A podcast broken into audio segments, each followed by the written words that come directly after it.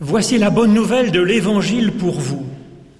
Avant même que nous n'ayons rien fait, Dieu vous aimait déjà. Jour après jour, il vous accompagne de sa miséricorde, de sa tendresse toute maternelle. Quelle que soit votre foi ou votre absence de foi, quelles que soient vos convictions ou vos doutes, quelle que soit votre Église, et même si vous n'avez aucune Église, que vous soyez baptisé ou non, quel que soit votre cheminement de vie, Dieu vous bénit et vous accompagne avec tendresse. Merci à vous de vous être joints à ce culte ici au temple de Vendœuvre ou à distance. Nous pensons les uns aux autres, nous sommes reliés au même Dieu, à la même source. Et c'est vers lui, notre Dieu à tous, que nous faisons monter nos louanges avec les paroles de l'astronome Johannes Kepler au XVIe siècle. Grand est notre Dieu, grande est sa puissance et sa sagesse est infinie.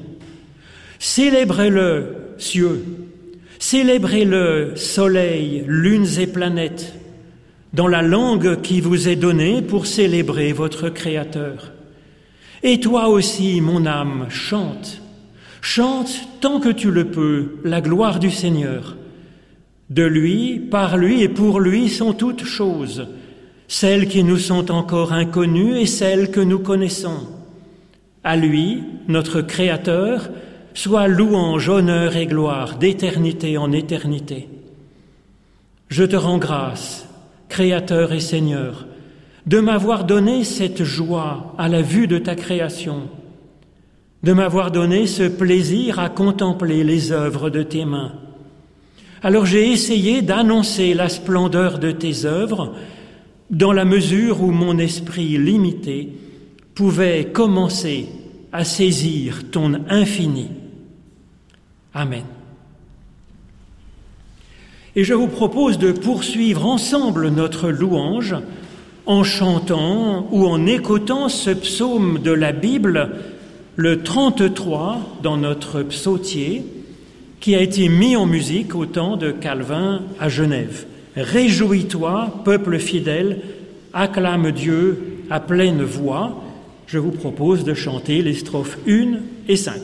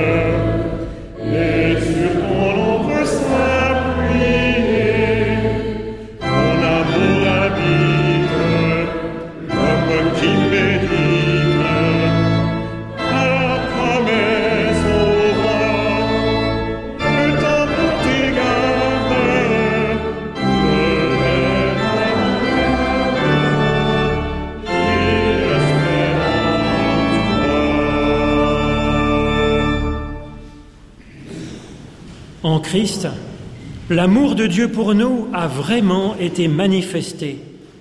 Il nous dit, Venez à moi, vous tous qui êtes fatigués et chargés, et je vous donnerai du repos pour votre âme.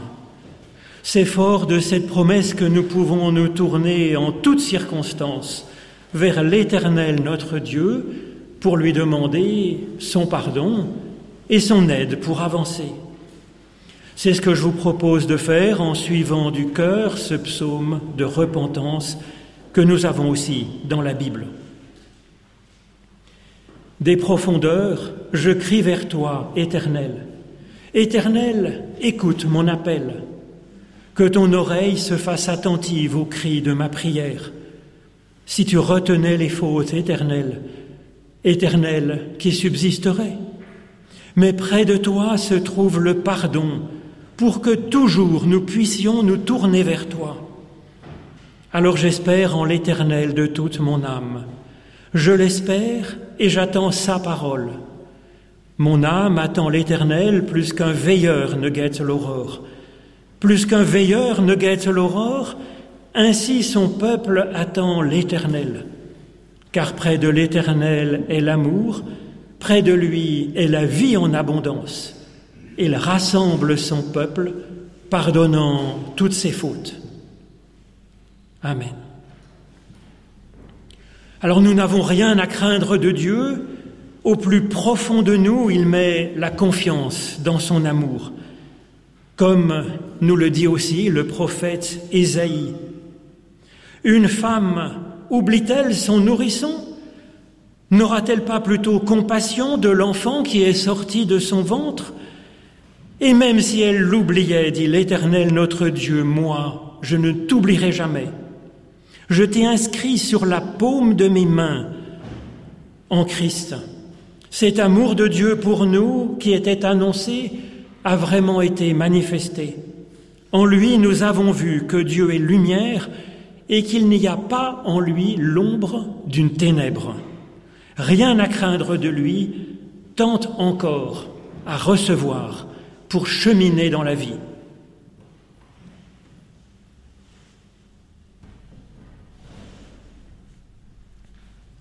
Nous avons maintenant une musique de Jean-Sébastien Bach qui va être chantée par notre baryton et notre organiste.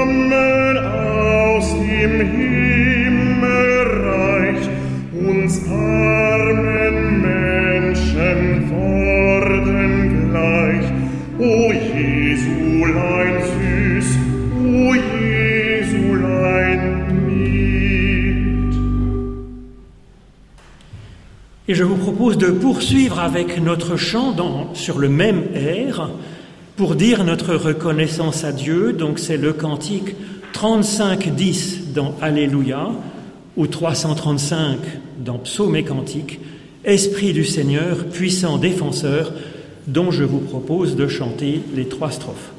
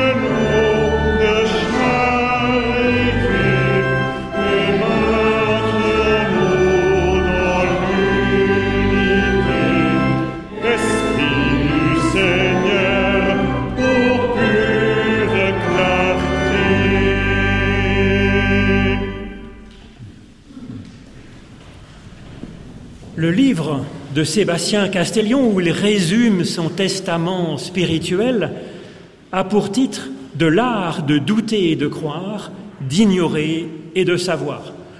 Alors c'est un titre qui est très poétique, c'est une belle formule, mais c'est plus que ça. C'est un art, nous dit-il. Or, dans le français du XVIe siècle, un art, c'est une méthode pratique à vivre dans la vie de tous les jours, comme l'art d'un artisan. Et ce qu'il propose est très concret, très fécond, à mon avis. Il propose d'abord l'art de douter et de croire. Et Castellion insiste pour dire ce qu'il entend ici par croire, c'est faire confiance. La foi, c'est faire confiance à Dieu. C'est intéressant car bien des personnes s'imaginaient et s'imaginent encore que pour être un bon chrétien, il faudrait absolument avoir telle ou telle croyance. Ce n'est pas juste, dit Castellion.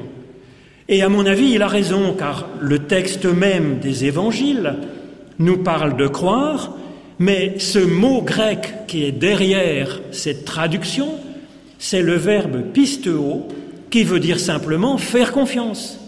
Et ce verbe n'a rien à voir avec des verbes comme savoir ou comme connaître ou comme avoir une bonne théologie bien orthodoxe. Castellion nous propose donc de progresser dans l'art de douter et de croire. Alors croire, on comprend, mais douter. Les deux sont importants, nous dit-il, croire et douter.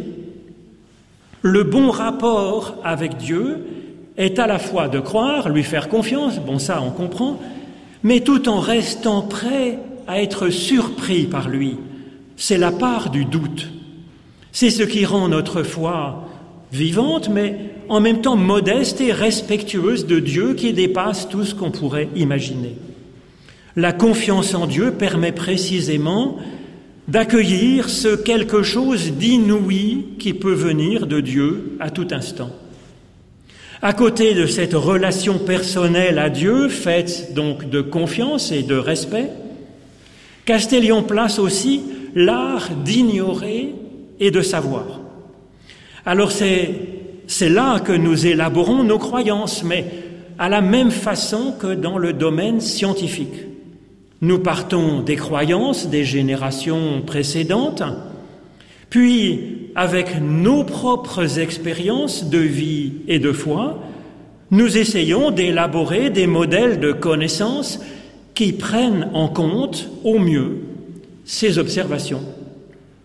Ce qu'on ignore est intéressant aussi, est important. D'abord parce qu'une science qui n'aurait pas conscience que certaines choses lui échappent, ce serait une sorte d'intégrisme incapable de progresser. Et puis il manquerait aussi à la science une dimension essentielle. La science, elle décrit notre réalité présente, mais elle ne peut pas dire quel sens donner à notre vie, notre propre vie, ni pourquoi l'univers existe, quel sens a-t-il, ni même pourquoi nous préférerions le jazz au menuet, par exemple. C'est pourquoi il faut associer la foi à la science, le croire au savoir. Ce sont là comme deux jambes qui nous permettent d'avancer avec leur part de modestie que sont le doute et l'ignorance. Alors afin de réfléchir à la façon de combiner les deux, je vous propose de prendre un des exemples donnés par Sébastien Castellion dans son livre, c'est l'épopée d'Abraham dans le livre de la Genèse. Alors ce récit s'ouvre sur un appel de Dieu qu'Abraham entend, et il se met en route par la foi, par la confiance en Dieu, sans savoir où il va. Il y a au début la foi sans le savoir. Et il lui faudra bien du chemin pour que la promesse entendue arrive à son accomplissement. C'est ce chemin qui va nous intéresser ce matin. Alors je vais vous lire rapidement dix chapitres de la Genèse. Enfin, je prends quelques petits versets, des passages importants. Genèse 12. L'Éternel dit à Abraham, Va vers toi-même, hors de ton pays, de ta patrie et de la maison de ton père, dans le pays que je te montrerai. Je ferai de toi une grande nation, et je te bénirai. Je rendrai ton nom grand, et tu seras une bénédiction. Et Abraham partit de là, comme l'Éternel le lui avait dit. Genèse 15. La parole de l'Éternel fut adressée à Abraham dans une vision et il dit, Abraham, ne crains pas, je suis ton bouclier et ta récompense sera grande. Abraham répondit, euh, Seigneur éternel, que me donneras-tu? Je m'en vais sans enfant et tu ne m'as pas donné de postérité. Genèse 16. Sarai, femme d'Abraham, ne lui avait pas donné d'enfant, mais elle avait une servante égyptienne nommée Agar. Sarai dit à Abraham, Voici, l'Éternel m'a rendu stérile, viens, je te prie, vers ma servante, peut-être aurai-je par elle des enfants. Abraham écouta la voix de Sarai, il alla vers Agar, et elle devint enceinte. Quand elle se vit enceinte, elle regarda alors sa maîtresse avec mépris. Et Sarai dit à Abraham, L'outrage qui m'est fait retombe sur toi. Genèse 17. Lorsqu'Abraham fut âgé de 99 ans, l'Éternel apparut à Abraham et il lui dit, Je suis le Dieu Shaddai, marche devant ma face et sois parfait. J'établirai mon alliance entre moi et toi, et je te multiplierai à l'extrême. Abraham tomba sur sa face, et Dieu lui parla en disant, Voici mon alliance que je fais avec toi. Tu deviendras père d'une multitude de nations. On ne t'appellera plus Abraham, mais ton nom sera Abraham, car je te, rends père d'une multitude de nations. Genèse 18. L'Éternel apparut à Abraham parmi les chaînes de Mamré, et comme il était assis à l'entrée de sa tente pendant la chaleur du jour, il leva les yeux et regarda. Et voici trois hommes étaient debout près de lui. Quand il les vit, il courut au-devant d'eux, depuis l'entrée de sa tente, et se prosterna à terre. Et il dit, Seigneur, si j'ai trouvé grâce à tes yeux, ne passe pas, je te prie, loin de ton serviteur. Permettez qu'on apporte un peu d'eau pour vous laver les pieds. Reposez-vous sous cet arbre, et j'irai prendre un morceau de pain pour fortifier votre cœur. Et puis Genèse 21, enfin, l'Éternel accomplit pour Sarah ce qu'il avait promis, et Sarah devint enceinte et elle enfanta un fils à Abraham dans sa vieillesse, au temps fixé dont Dieu lui avait parlé. Ô Éternel, par l'étude de nos écritures anciennes, ouvre-nous maintenant, chacune et chacun, au plus profond de nous-mêmes, à ton souffle de vie, au nom de Jésus-Christ. Amen.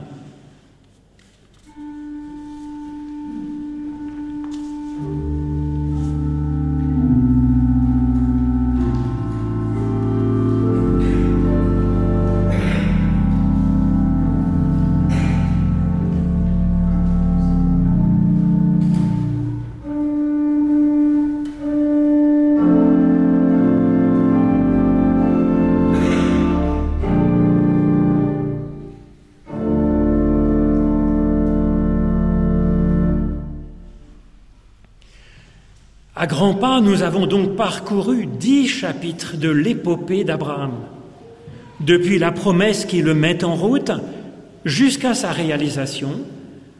Et puis, nous voyons à chaque épisode que Dieu parle. C'est la dimension mystique de l'humain, c'est la prière. Ou bien, pour ceux qui, pensent, pensent ne pas croire en Dieu, c'est la voix de notre conscience au plus profond de nous-mêmes. Et donc la première étape, Genèse 12, l'Éternel dit, va vers toi-même, hors de ton pays. Ce texte nous appelle littéralement à aller vers nous-mêmes, vous avez bien entendu. C'est donc avant tout un cheminement théologique, existentiel et moral que nous, que, que nous propose ce texte, que nous invite à parcourir ce texte. Dès les premiers mots, nous avons ici des éléments essentiels en rapport à ce que nous dit Castellion, je pense. Entendre l'appel de Dieu et se mettre en route sans savoir où cela va nous mener. C'est la foi comme confiance en Dieu. Cet appel invite Abraham à quitter son pays, la maison de son père. C'est une invitation à prendre en compte ce qui nous détermine aujourd'hui et puis partir de là pour avancer. C'est la même démarche que celle de la science, appliquée à notre théologie, à nos valeurs. Connaître notre héritage et partir de là pour avancer. Se mettre ainsi en route vers nous-mêmes un nous-mêmes qui serait vraiment nous-mêmes. Je traduirai ainsi la promesse faite à Abraham que nous avons entendue. Ce toi-même est fécond, il a une belle dignité, c'est ce qui a marqué un nom grand, il a sa place en ce monde, c'est la promesse d'une terre, et tu es béni et tu seras une ample bénédiction pour d'autres. Cet appel, il dresse le portrait d'un être humain accompli. Et il dit que nous avons du chemin à faire pour y arriver. Bon, certes, mais on ne peut pas nous en vouloir de ne pas être parfait. L'être humain est un être encore inachevé. Sa nature même est d'être perfectible, et c'est une merveille en fait. Sa genèse est en cours. C'est un processus, un cheminement un cheminement personnalisé pour nous, personnellement, individuellement. Ensuite, Genèse 15. Abraham, il attend la réalisation de la promesse et, et puis rien ne vient. Abraham s'est effectivement mis en route, il a confiance dans la promesse, en son Dieu, sa vie sera bénie et elle sera féconde. Dans sa confiance, il attend. Il attend encore. Ça fait trois chapitres qu'il attend, si je puis dire. Dieu a promis, Dieu le fera forcément, et rien ne vient. Alors que ferait un scientifique quand son expérience ne produit pas le résultat escompté? Alors il est évidemment un peu déçu, notre bon scientifique, mais il sait qu'il n'a pas perdu son temps pour autant. Il a appris qu'il doit remettre en cause quelque chose dans son hypothèse de départ. C'est ce que fait Abraham. Sa vaine attente lui fait comprendre qu'il a eu tort de tout attendre de Dieu les bras croisés. C'est sa théologie qui a trompé sa foi dans un sens. Dieu n'est pas le Père Noël. Imaginez Dieu comme s'il était un magicien tout-puissant, cette théorie a fait plus d'athées que tous les athées militants du monde. Bien des croyants hyper sincères ont perdu la foi en voyant que leur juste attente est déçue. Abraham est plus fin que cela. Au lieu de tout rejeter en bloc, il affine sa théologie. Et il le fait dans la prière, en criant à Dieu sa déception. Il a raison de dire à Dieu ce qu'il lui reproche. C'est ce qu'un ami peut faire euh, quand il a confiance dans son ami. Il garde, lui, sa confiance en Dieu même si à ce moment-là, il ne comprend pas tout à fait pourquoi ça ne marche pas. Abraham conjugue ainsi l'art de croire et l'art de douter. Il ne confond pas foi et croyance. Il ne se cramponne pas avec opiniâtreté à sa première conception de Dieu. Il accepte d'évoluer dans son savoir sur Dieu. Abraham repart de ce qu'il a profondément senti lui-même. Dieu le bénit. Dieu lui a promis la fécondité dans son cheminement. Alors il avait posé comme hypothèse que Dieu allait réaliser sa promesse euh, comme par magie. Ça ne marche pas. Abraham va alors poser une nouvelle hypothèse. Peut-être qu'en lui promettant cela, Dieu l'encourageait, lui, l'humain, à agir pour réaliser ce que Dieu lui a donné au cœur comme espérance. Alors, nous arrivons à Genèse 16, avec une deuxième hypothèse, c'est à nous d'agir, Dieu au ciel et nous sur terre. Abraham et Sarah vont alors faire appel à l'ingéniosité humaine pour faire un enfant. Alors il y a un résultat encourageant, une certaine fécondité est observée. Mais elle est troublée, nous dit ce texte, loin de la bénédiction attendue. Alors il faut dire qu'il y avait de sacrés manques dans cette technique purement humaine, moralement d'abord. La servante est pour Abraham et Sarah un simple moyen dont ils disposent comme un objet que l'on possède. C'est l'inverse d'une bénédiction, ça. Et puis spirituellement, nous voyons qu'il reste une sorte d'amertume contre Dieu dont ils ne comprennent pas pourquoi il n'a rien fait pour faire face à leurs problèmes. Alors quelle serait alors l'attitude d'un scientifique devant une expérience qui a à moitié réussi? Il va garder une partie des hypothèses pour les améliorer encore. Que l'humain soit acteur de sa propre fécondité, ça a apporté un plus. Mais il manque un quelque chose qui viendrait de Dieu, quelque chose qui est de l'ordre de la bénédiction, mais quelque chose qu'il aurait encore inconnu. Alors ils sont ouverts à une nouveauté, et Genèse 17 nous propose donc une troisième hypothèse, avancer en s'ajustant avec Dieu. Alors encore une fois, à la base de cette nouvelle étape, il y a une rencontre décisive entre Abraham et Dieu. Cela indique que ce cheminement se fait aussi dans la prière, dans la mystique, pas simplement dans l'observation de la vie réelle et dans la réflexion intelligente. Le premier pas sur ce chemin est théologique. Dieu se révèle à Abraham comme Dieu Shaddai, Contrairement à ce que l'on pense parfois, ce nom ne s'inscrit pas dans une théologie de la toute-puissance de Dieu. Théologie qui a montré ses limites à la première étape, à la première étape du chemin de foi d'Abraham. Au contraire, El Shaddai, Dieu Shaddai, c'est une figure de Dieu qui nous allaite comme une tendre maman allaite son nourrisson. Avec son sein, Shad en hébreu, et même ces deux saints, Shaddai en hébreu. La puissance de Dieu est de nous faire grandir en nous donnant de son être, de sa vie, comme la maman donne de son être, de son corps à l'enfant pour qu'elle grandisse. Et puis en nous accompagnant comme une mère qui accompagne son enfant apprenant à marcher, à la fois en le laissant libre et puis à la fois prêt à le prendre par la main. Et c'est effectivement ce que nous voyons Dieu faire tout au long de cette épopée. Le second pas de ce cheminement à cette étape est dans la part d'action qui nous revient à nous, humains. Marche devant ma face et sois parfait, nous dit Dieu. Alors personne ne peut nous demander d'être parfait, évidemment.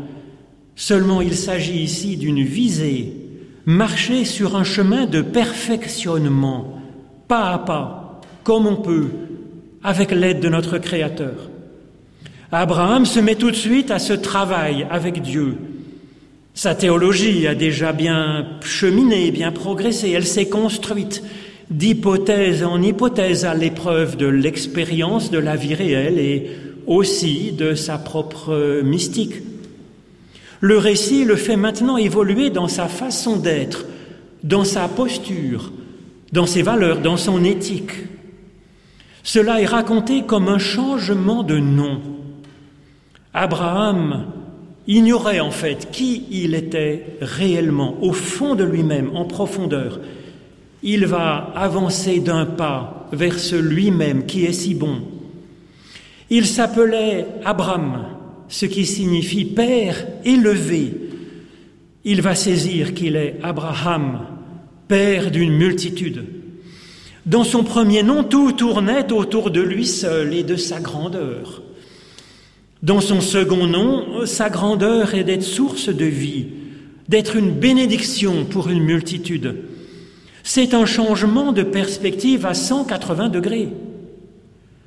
Et effectivement, il appelait avant sa femme, il l'appelait Sarai, ce qui signifie ma princesse, ma princesse à moi, ma chose. Et puis il comprend que Sarah est en réalité Sarah, ce qui signifie princesse, princesse en elle-même. Avec cet autre regard, Sarah, Abraham va effectivement pouvoir commencer à être une bénédiction et son couple va pouvoir commencer à donner vraiment quelque chose de vivant et de bon. Le cheminement théologique a induit ce changement de mentalité, de personnalité. Et c'est normal en réalité. Parce que l'idée que nous, faisons de Dieu, cette idée nous crée à cette image que nous avions de Dieu. Du coup, c'est quand même hyper important quelle théologie nous avons. Quand on imagine Dieu comme agissant avec toute puissance, comme un tyran ou comme un magicien, cela nous donne à nous-mêmes des rêves de toute puissance. Alors qu'avec une théologie d'un Dieu qui nous allaite, qui nous qui marche pas à pas avec nous, qui cherche à élever son partenaire même quand il est tout petit et insupportable comme l'humain peut l'être parfois, eh bien, Dieu va s'occuper de cet humain. Cette théologie, elle inspire d'honorer les autres autour de nous et de faire équipe avec eux. Notre confiance en Dieu, elle avance avec notre savoir sur Dieu et sur la vie. Il ne suffit pas d'avoir la foi du charbonnier, une foi viscérale, enthousiaste pour Dieu, il est nécessaire aussi que notre théologie chemine pas à pas, qu'elle s'affine, et donc que le croire et le savoir marchent ensemble. Il reste encore une étape, celle de Genèse 18. Vivre notre savoir théologique. À ce stade de l'épopée d'Abraham, il s'agit d'un travail sur les noms, sur le Dieu Shaddai, sur le nom d'Abraham, sur le nom de Sarah.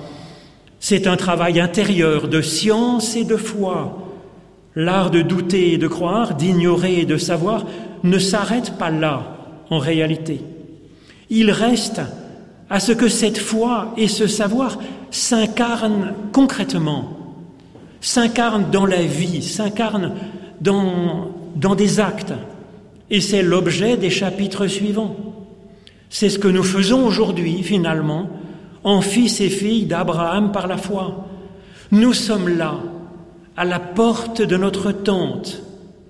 Une tente, ça veut dire qu'on est prêt à vivre une nouvelle étape, à la démonter et puis à la remonter un peu plus loin dans notre cheminement. Et puis en levant les yeux vers celui qui vient, celui qui vient à nous, c'est Dieu qui vient comme par surprise, et puis aussi vers ceux qui viennent à nous pour les accueillir. Beaucoup des personnes que nous accueillons était un ange ou une ange, nous dit l'apôtre Paul, la vie est ainsi devant nous.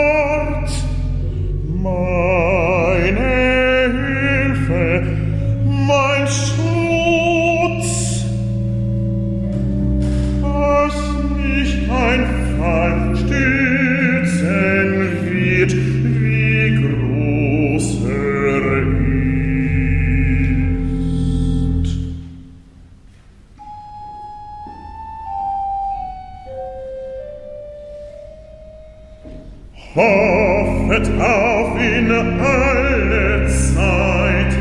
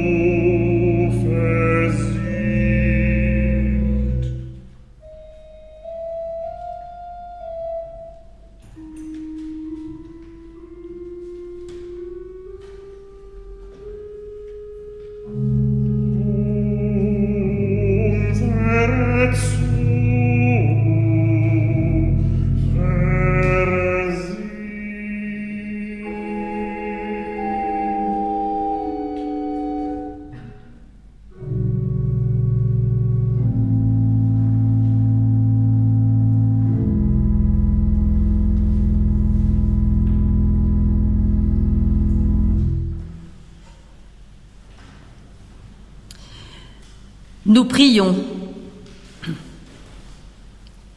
Seigneur, toi qui aimes tous les êtres humains sans exception, nous te prions pour ceux et celles qui ne croient pas ou qui hésitent à croire en toi.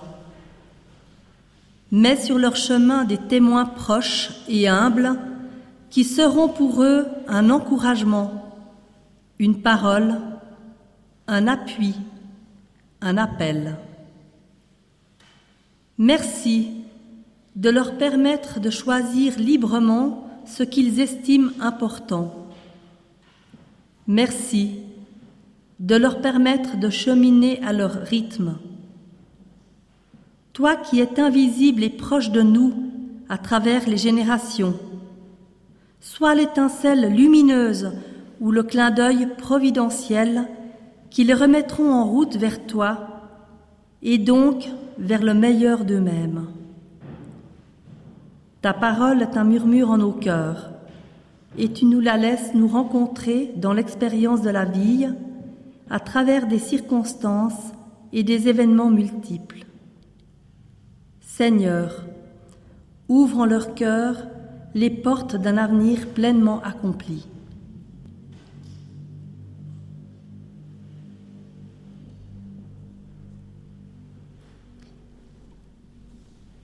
Et nous poursuivons avec la prière que tu nous as enseignée. Notre Père, qui es aux cieux, que ton nom soit sanctifié, que ton règne vienne, que ta volonté soit faite sur la terre comme au ciel. Donne-nous aujourd'hui notre pain de ce jour. Pardonne-nous nos offenses, comme nous pardonnons aussi à ceux qui nous ont offensés et ne nous laisse pas entrer en tentation, mais délivre-nous du mal, car c'est à toi qu'appartiennent le règne, la puissance et la gloire pour les siècles des siècles. Amen. Merci beaucoup, France, pour cette prière euh, inspirante. Et je vous propose de bénir Dieu avec le chant du psaume 134 qui est dans notre psautier, Bénissons Dieu, le seul Seigneur. Alors je pense que c'est un, chant qui est connu aussi de nos frères et sœurs catholiques. Ça s'appelle, je pense, dans la liturgie catholique, Peuple où s'avance le Seigneur. Donc je vous propose de chanter les trois strophes de ce psaume 134, page 148 dans notre cantique. Alléluia.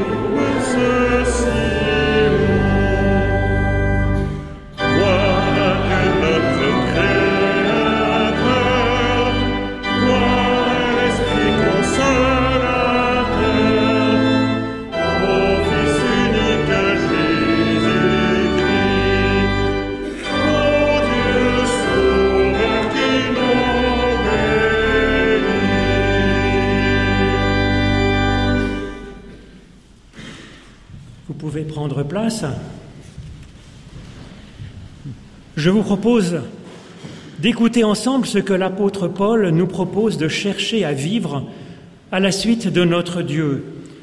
Un texte bien connu qu'on appelle l'hymne à l'amour qui propose effectivement une théologie en appelant Dieu amour.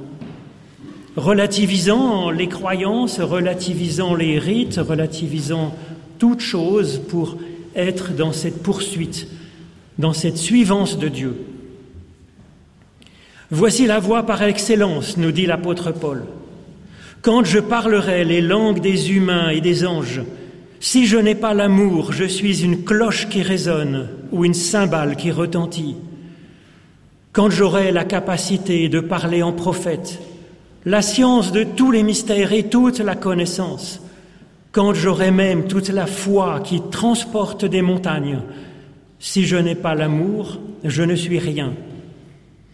Quand je distribuerai tous mes biens, quand même je livrerai mon corps pour en tirer fierté, si je n'ai pas l'amour, cela ne me sert à rien. L'amour est patient, l'amour est bon, il n'a pas de passion jalouse, l'amour ne se vante pas, il ne se gonfle pas d'orgueil, il ne fait rien de malhonnête, il ne cherche pas son propre intérêt, il ne s'irrite pas, il ne compte pas sur le mal.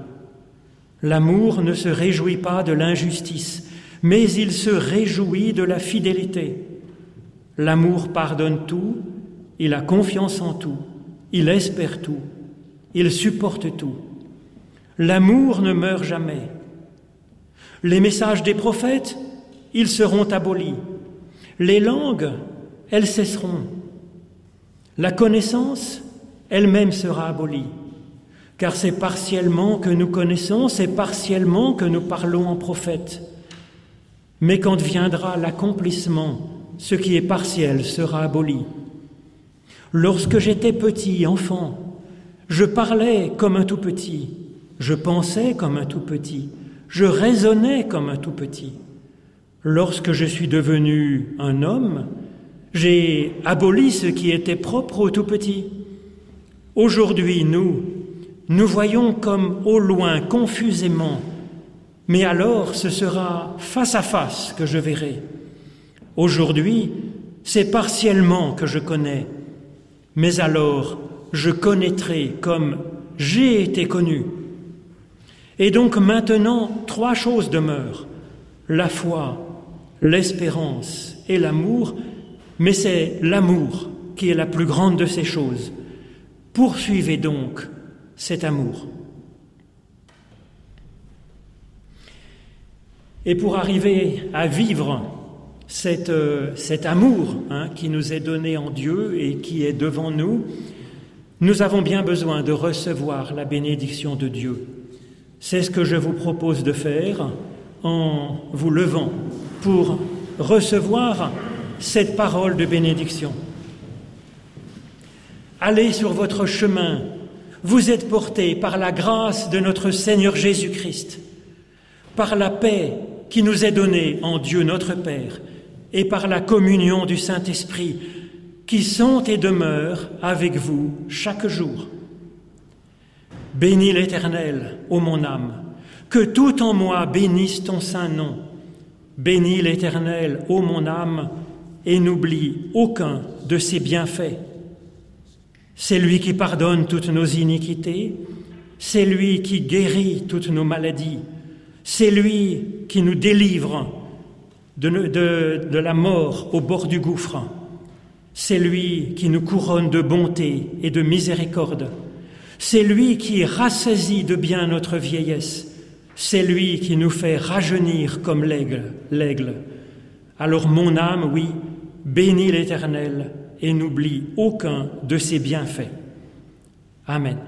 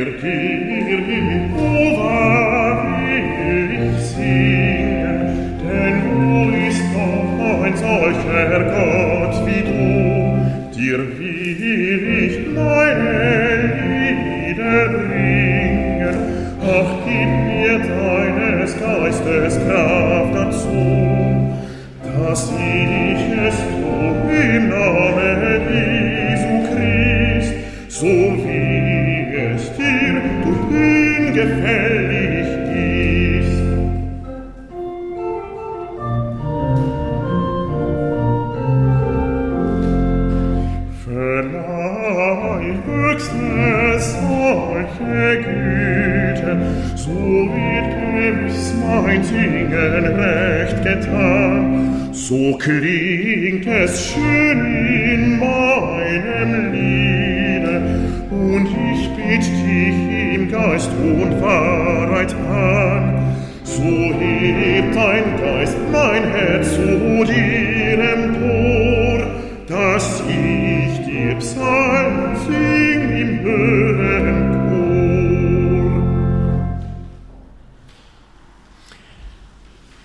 Un grand merci à nos musiciens qui nous ont vraiment enchantés pendant ce culte. Merci à vous surtout d'avoir porté ce service du culte euh, ensemble. Ça permet effectivement d'aller vers des personnes isolées, des personnes qui ne connaissent peut-être pas l'Évangile.